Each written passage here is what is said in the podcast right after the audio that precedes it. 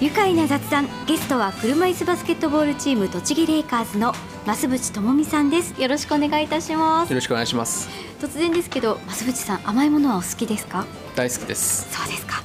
今日も宮カフェにお邪魔していますが実はここだけのオリジナル宇都宮市下岡本にあります小林菓子店さんのミニどら焼きをご用意いたしました。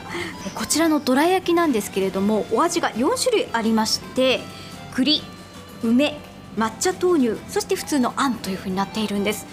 なのでせっかくなのでちょっと珍しいお好きなものを。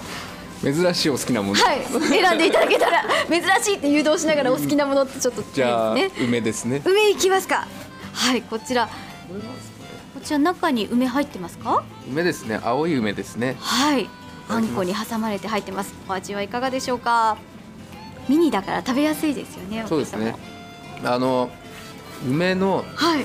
酸味と若干のこう塩分がいいかもしれないですね、塩分が甘さを引き立てていると、うん、でもこの酸味がなんかちょっとジャムみたいで梅っていうよりはなんかジャムの果肉を食べてるような感じで。美味しかったです。おしかないありがとうございます。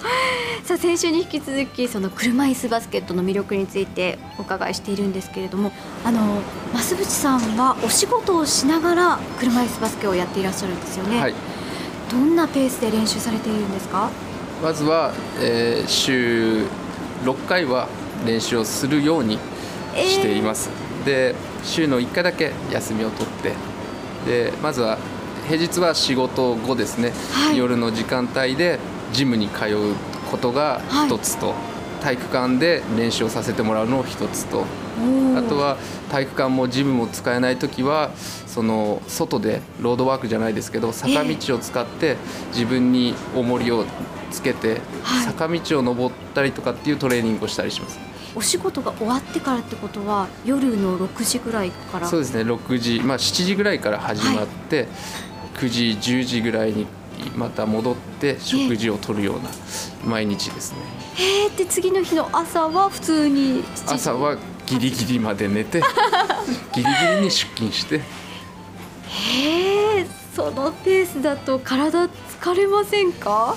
そうですね。初めは、まあ結構大変かなと思いましたけど、ええ。やっぱ慣れてくるっていうのはありますし、はい。まあ、それをしないと怖いっていうかやはりその結局試合で笑えないのが一番嫌なんではい。まあなんかよく言う練習で泣いて試合で笑えみたいなそういう感覚でいますね。ここを踏ん張ればそこで笑えるんだろうかなみたいなですね。いやっぱりみんなで一緒に練習試合をしたりとかそういうこともあるんですよね。そうですね。あのチーム練習はあの週に3回はい。やってで宮城が今全国で1位のチームなんですけど、はい。そこに週末は行くようにしてます。え宮城まで？そうです。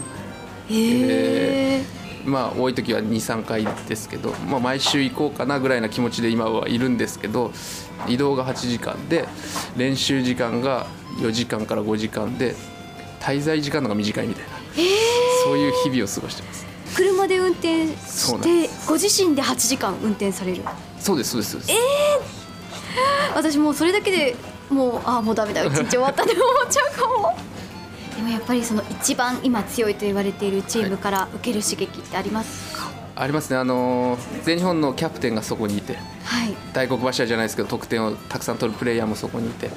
そういう人たちでやっぱり合わせられるっていうのは魅力だと思います、うーん。海あの国際大会に行って慌てて合わせてるようだと間に合わないんであそこで合わせられたりとかコミュニケーション取っておいた方があはい。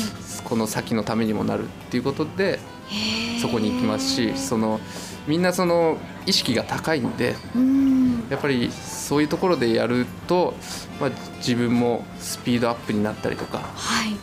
うん、いい刺激は本当に受けますね。はい、そのだからこそ、まあ、今回金メダル取った時には一緒に泣けましたし嬉しかったです。ね。あの普段の生活においてどんなことを気をつけていらっしゃいますか？そうですね。まず、まあ、忘れがちなんですけど、はい。その練習にしてもバスケットをやるにしても僕はプロじゃないので仕事の終わった後の自分の時間を使ってやるわけなんですけど、はい。僕にも、まあ、家族がいたりとかええ。しますから本当だったらその家の手伝いじゃないですけど、まあ、そういう家のこととかもやらなきゃいけないことはあ年齢を重ねていけば重むほど増えると思うんですね。はい。あのその中でこういう時間をもらってるってことをまずは感謝しなきゃいけないなっていうのを言い聞かせてるじゃないですけど、はい思ってるんですけどたまにこうふと忘れてる時はあるけどうん。それは気をつけようと自分で思ってる一つですね。ご家族は奥様？そうですね。がいて、まあ、両親もいて。で、ええ。僕は年を取るにつれて両親も年を取りますから、はい。そうするとやはりこうなんていうんですかね身体的な心配とかうんいろいろは出てきますから、ええ。そういうところで僕はもっとサポートしなきゃいけないことっていうのはあるんじゃないかなと思うんですけど、はい。そこを満足いくまではできてないような気がします。んでそういう時間もちょっと大切にしなきゃなっていうあもらってるんだなっていうのをちゃんとうん感謝しなきゃいけないなと思ってますね。でもご家族からするともう車椅子バスケットを応援してるっていう気持ちも強いんじゃないですか？そうですね、まあ、あの僕怪我をして、はい。えー僕は全然気にしないっていうか、うん。車椅子になったことを全然気にしてないんですけど、はい。あの僕が怪我してあの車椅子になったってことを本当にあ良くなかったんだなって思ったのはその両親が、えー医師にその車椅子になりますよっていう宣告をされた時の僕はまあ自分で痛みとか足が動かないっていう現実が分かってるから、はい。まあしょうがないって思ってるけど、そこでその宣告をされた時の両親のこうなんていうんですか悲しそうな顔っていうのを見た時に、あなんていうか僕はい良くないことをしてしまったんだなというかこういう結果になってしまったんだなっていうことがありましたね。そこからご両親があの増渕さんが車椅子バスケ頑張っていくうちにこう変わっていったというかそういったことはありましたか？そうですね。そのどうなのかちょっとわからないですけどもしかしたら、その僕が思ってるのは僕が車椅子になったことっていうことをを、まあ、悔やむと思うんです。僕が逆だったら悔やみますから、はい。あのそうなってしまったことに残念残念っていうか悲しいことは思うと思うんですけどでも僕はこうやって、えー結果を出して世界にも出れるようになっていったら心配はなくなるんじゃないかなっていうふうにんあの聞きはしないですけど、はい。思うんで僕は結果を出すしかないっていうかやって僕がどんどんどんどんアグレッシブに動いていくことがその心配を消す一つの方法かなとも思います。アジアパラリンピック競技大会で金メダルを取った時、はい。ご家族は何ていうふうに声をかけてくれましたか？そうです。ね帰ってきてメダルを見せて喜んでくれて、うん。うん、そういうやっぱ形を残すってことははい。あのーいいことだなっていうふうに思いましたね。ですよね、はい。やっぱりその練習風景っていうのはなかなかこうご家族は見たりされますか？はしないですね。ですよね、はい。そうなるとその試合の結果っていうのははい。金メダルであったりはい。